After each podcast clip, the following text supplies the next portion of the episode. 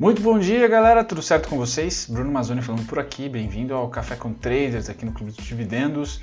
Ontem eu comentei que talvez não faria, tá? Eu tenho alguns compromissos hoje, eh, principalmente na parte da tarde, almoço barra tarde, mas força do hábito não tem jeito. Vamos lá fazer um café com traders com vocês, certo? E o fechamento de ontem, né? Ou melhor, o pregão de ontem foi um pregão meio mandrake, né? Teve uma abertura legal, né? Infelizmente já precificada ali com, com um gapzinho, principalmente no mercado futuro. E aí o dia foi ruim, né? com até notícias políticas meio conturbadas, tá? Ah, o que virou o jogo para a onda positiva que estava ontem, principalmente na Europa. Né? Bom, hoje o que, que nós temos? O fechamento norte-americano, que é o termômetro brasileiro. Tá? Eu acho que a gente tem que olhar Estados Unidos e Xangai. Me parece que fica melhor do que começar a, a puxar a Europa junto com a gente. Tá? Por mais que o Brasil esteja também tentando reabrir mercado, tentando reabrir shopping, isso e aquilo, tá? a nossa realidade não, não, não, vamos dizer assim, acompanha a europeia. Tá? Então acho que o peso maior fica realmente com os nossos dois parceiros comerciais, agora mais do que nunca, né? porque um deles tem o período eleitoral então eu ficaria mais com Estados Unidos, S&P, Dow Jones, tá certo, em Nasdaq e Shanghai Composite. Eu acho que seriam os dois principais, Hong Kong e Shanghai Composite, tá? Bom, olhando nesse peso maior para esses dois caras, essas duas nações aí de mercados financeiros, investidores, Ontem, S&P 500 fechou com 0,80 de queda, Dow Jones 0,38.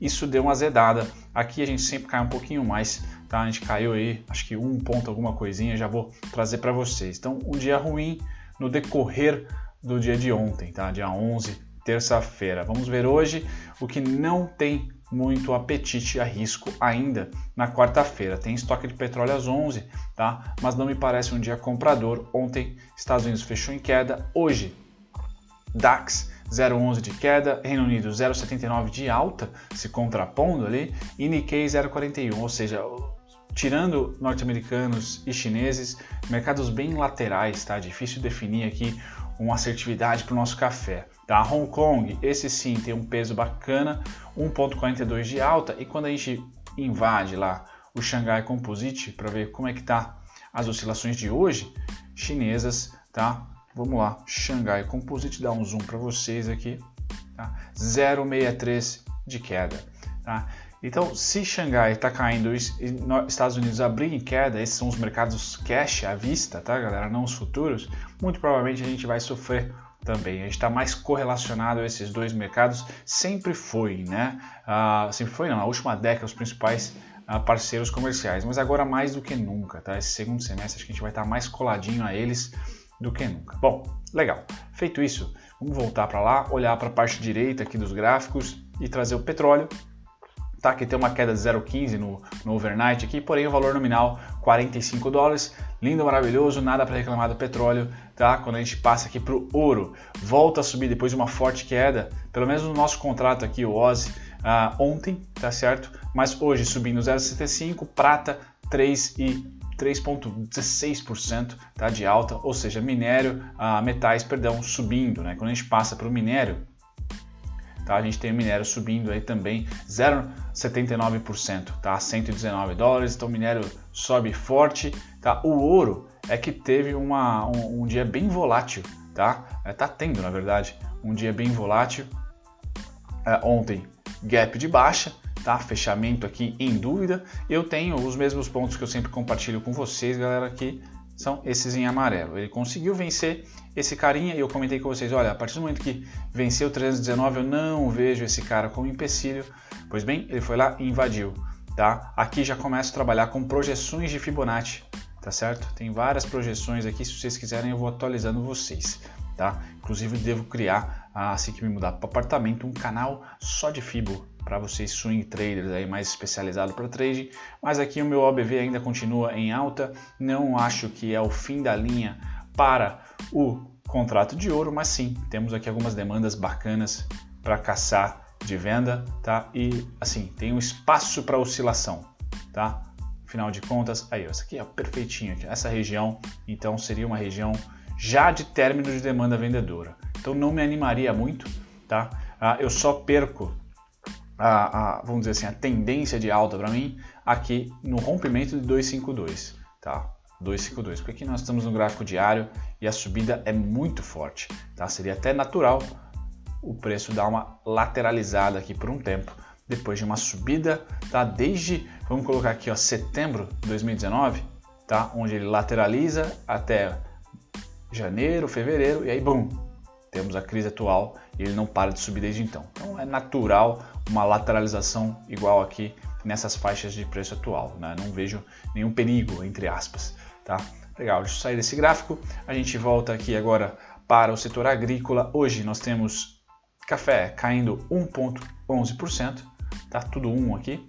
Ah, e o algodão subindo 1,11%, uau, coincidência. Então, bom, SLC, soja neutra, trigo 0,76 de queda, açúcar 1,51 de alta, interessante, então algodão e açúcar hoje, e mineral 0,24 de alta. Quando a gente passa para os contratos futuros agrícolas de proteína animal, tá? vamos ver se consigo dar um zoom para vocês de novo aqui. Aí, então gado de engorda hoje sobe 0,64 porquinhos unidos aqui, campeões paulistas, certo? Zé, cai 3,72, porém, valor nominal aqui, galera, 51. Então lembra daquele ponto, daqueles pontos, né? 47, 51, 53, tá certo? Ah, e aí nós terminamos com gado em pé, alta de 1,01%. Então esse setor continua resiliente, tranquilo ali, bem equilibrado entre oferta e demanda, compradores e vendedores. Bom, vamos passar agora para os contratos futuros, vocês que operam aí às 9, lembrando, a gente está muito correlacionado ao Tio Sam, tá? Então vamos ver como o Tio Sam vai abrir no à vista, tá certo? Então eu acho que o café perde um pouquinho de força, o café com trades aqui na, vamos dizer assim, na, no achômetro da abertura, porque tá muito, o mercado está se movimentando bem, tá? E com direção, com viés, pós 10 e meia, né? Pós abertura do mercado à vista americano tá? Dow Jones e companhia. Então, nos mercados futuros, hoje nós temos o que? O S&P caindo 0,68, Nasdaq já aberto, tá? Ah, subindo 0,85 e Dow subindo 0,90. Tá? O sinal é mais alta do que queda, se a gente for por eliminação aqui, é cumulativo. Japão subindo 1,43, DAX neutro, 1,14 é, de alta. E ontem a gente caiu aqui, principalmente pós abertura americana, 10,5 ali, 1,27. Ah, então, galera, agosto ainda é um pé, tá? Não tem jeito. Eu passo para vocês, tento lembrar, pelo menos de passar para vocês que o mini índice perdeu saldo, ah, volume financeiro, tá? E essa região atual aqui, não acredito que necessariamente a gente vá fazer um ombro, cabeça a ombro, como eu assisti em algumas lives aí já. Lives não, né? Programas de trader, tá? Mas é, a cara é. Eu mais acredito que vai ficar nessa lateralização até ah, o final do mês tá certo? Aqui, ó, entre 101, 160, 104, 250. Ah, mas passou do 104, 250 aqui, sei lá, se a gente pôr 104, 250, é, passou mais ou menos, né? São essas duas regiões, né, formando esse retângulo, críticos, tá? Críticos. Geralmente maio é assim também. É que o maio desse ano foi uma loucura, porque março e abril foi muito vendedor. Mas geralmente é isso aqui tá, galera? Nós temos um setor puxando, o outro derretendo, tá? Com expectativas que foram contrariadas, outro que, foram superadas. Então é um mês de equilíbrio, tá? Se você operar resistência e suporte dentro do fechamento do contrato, lembrando que esse contrato vai vencer semana que vem, tá? Quarta-feira da semana que vem.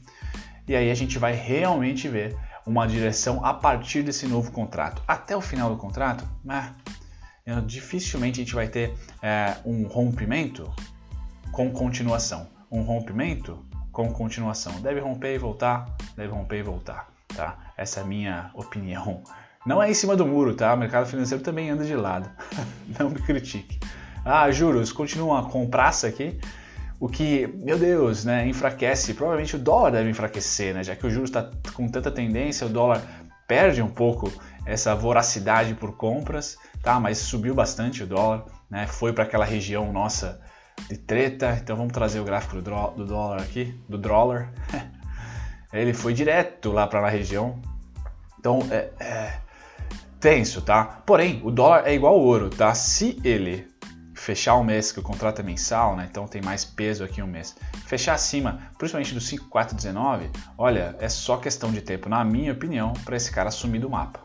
Tá? E aí eu farei, assim como faço no ouro, tá? Farei aqui projeções de Fibonacci, tá? em relação a essa pernada aqui. Certo, galera? Então, é, o dólar está numa região de treta, dificilmente vai ter tendência no curtíssimo prazo, só que ele tem um contrato estendido, né? ele vai até o final desse mês. Ah, então, a gente pode ver no final do mês algum tipo de direção. E a direção, na minha opinião, está para cima. Se vier para baixo, é o ping-pong é maior nessa região aqui. Para cima é que não tem muita resistência nesse caso. Bacana. O contrato de mini, índice ganhou um pouco de volume, ganhou um pouco de tração compradora, tá? Então aqui eu tenho dia 11, foi ontem, então essa quedinha houve compra, tá? O que deve trazer o mini índice aí em algum momento até o fechamento, vamos colocar aí até sexta, tá?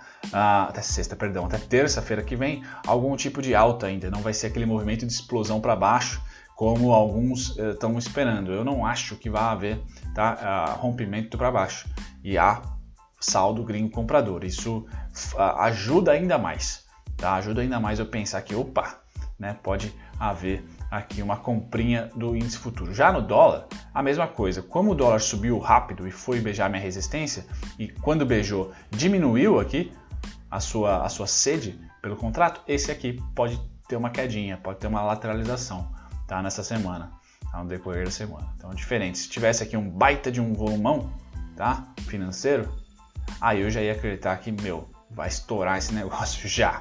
Eu não acho que vai vir nesse contrato. Tá? Deve vir no outro, se vier, tá? Se vier. E aqui no Avista, é, mais vendas, tá certo? Porém, no mês ainda o acumulado é positivo, então pode ser que a gente tenha aí um, um, um segundo mês no ano positivo no mercado à vista. Mas, como eu falei, é, é, agosto, galera, é muito mais é, você pesquisar e estudar o que se posicionar do que uh, estar, do que começar a simplesmente fazer investimentos, principalmente na primeira quinzena. Né? Eu pessoalmente gosto de aproveitar da segunda quinzena em diante, tá? com uma visão até de swing position trade. E eu acho que também para investidor é bacana, tá? porque você diminui, mitiga um pouco o risco. Você Lógico que você está mitigando o risco, você vai perder um pouco do seu retorno. Porém, é bem menos, é, bem menos gastrite vai gerar para você é, operar da segunda quinzena em diante, né, dia 16, 17, 18, que tem fechamento de contrato do índice futuro, já tem boa parte dos resultados divulgados. É bem mais tranquilo operar dali para frente tá? do que você apostar muito agora, porque sinceramente, é assim, temporada de resultado é um estresse. Bom, eu vou trazer para vocês hoje um gráfico da, da JHSF, vocês me pediram, tá? Então, basicamente, a JHSF ela fez aqui um movimento bem interessante de extensão, tá? Um dos meus alvos de FIBO também compartilhado no último vídeo já tocou, 10,53, e aí começou a lateralizar, tá? Eu pego aqui alguns, alguns movimentos de queda e começo a traçar aqui objetivos. Região problemática para JHSF e digníssima para ficar em agosto é essa de 8,12, tá? como suporte, e 9,61 como resistência. Tá certo? O, o, próximo alvo que eu tenho aqui é 12,48. A ação já está em tendência de alta, tá? mas eu aguardo aqui uma quedinha um pouco maior caso ela venha, tá? ou por tempo ou por preço. Tempo, a LTA, tá? preço aqui em 6,85, 6,37 seria realmente um pontaço para mim de suporte bem forte e tem o apoio ali da média de 72, tá? E média de 200 próxima. Então eu gostaria de ver um presente técnico aí, tá? O preço tocando nas médias que já se cruzaram e agora estão apontando para cima. E eu tenho aqui um bom espaço no OBV ainda para dar uma deslizada para baixo. Tá? Seriam essas condições técnicas para mim em relação a JHSF. Ah, notícia chata ontem, né? deixa eu pegar aqui no grupo. Se você quiser participar desse grupo, vocês uh, vejam na, na descrição desse vídeo, eu vou deixar o link lá Tá aqui, ó. Essa notícia é meio chata. Então, Salim Matar e a sua equipe, né? O seu parceiro, na verdade, né? Esqueci o nome. É o Paulo Webel, tá? Pede demissão do Ministério da Economia por insatisfação com o governo. Então, esse cara aqui, até, sei lá, é normal, né? Natural do Brasil, né? Fazer o quê? Mas até X dias atrás era amores total com o governo, pede, pede demissão e sempre que há demissão, principalmente por pedido, tá? É um pé. É, esse cara tá ligado a privatizações, e desestatização, é o nome mais, mais bonitinho, e realmente é, pediu demissão, isso dá, dá azia, tá? Então, nosso mercado doméstico também oferece aqui algumas resistências no curto prazo. Uma boa notícia, boa notícia não, né? Uma notícia de volatilidade é simplesmente o estoque de petróleo, tá? Então temos aí estoque de petróleo sendo divulgado às 11h30, tá? E agora as principais oscilações do dia de ontem, tá? Vamos lá. Já dando uma de youtuber profissional aqui, se você está gostando, não esquece de deixar seu like, tá? Ajuda bastante aqui, me parece que estão me cornetando que eu não peço like, vou pedir like de vez em quando aqui. Se você está curtindo, deixe um like para o canal aqui para esse vídeo. Bom, principais oscilações, pole position continua Oi, Via Varejo, Petrobras, Cielo, Cogna, nada de novo e a IRB renascendo, tá? Renascendo, lembrando, todo domingo eu posto vídeo sobre Itaúsa, preferencial e TS4, posto sobre a VVAR e também posto sobre a IRB, sábado sobre a Conga, sobre a Cogna, então vocês podem ficar tranquilos que haverá atualização no final de semana dessas daí tá? Pole positions. E aqui a Lynx rolou um boato gigantesco que ela ia papar a Stone, tá? Então a Cielo cada vez mais complicada o mercado da Cielo, mas a, me parece, tá? Saiu nos Estados Unidos, na Nasdaq, as ações da Lynx subiram bastante e aqui não foi diferente, tá? 31% de variação, se não me engano, R$ reais aqui, né, de variação, é, é um absurdo. Bem-vindos a, ao setor tech de 2020, tá? Uh, enfim, Boatos ainda não é fator relevante. Assim que sair, a gente vai ficar na cola, aqui sem dúvida nenhuma. Então, grande destaque aí, links, compra. Vamos dar, um gra... Vamos dar uma olhada no, no gráfico dela, né? Subiu muito ontem. Nossa Senhora! Bom, nossa. É isso, galera. Se vocês quiserem que eu atualize a links, eu atualizo mais uma, uma bela subida. Tá certo? Aqui mais de 8 reais. OBV como bastante saldo comprador. Tá? Essa região é problemática, tá? mas me parece que se o fato relevante se confirmar, tá? é uma questão de tempo para ela vencer. Tá certo? Bom, essa é a notícia da Lynx mais apertada, mas bem, bem especulativa. Na parte das quedas, sem nenhum destaque eu trago aqui, tá? A BID 4, tá faltando um vídeo da BID 4, né? É verdade, precisa anotar aqui. Falei do BEPAN, não falei do BID ainda e também do Pine. Pois bem, galera, é isso. Desejo vocês uh, todos uma ótima quarta-feira. Eu acho que eu vou estar junto no chat, tá? De novo, se você curtiu aí, deixa um like pra gente. Um grande abraço. Tchau, tchau.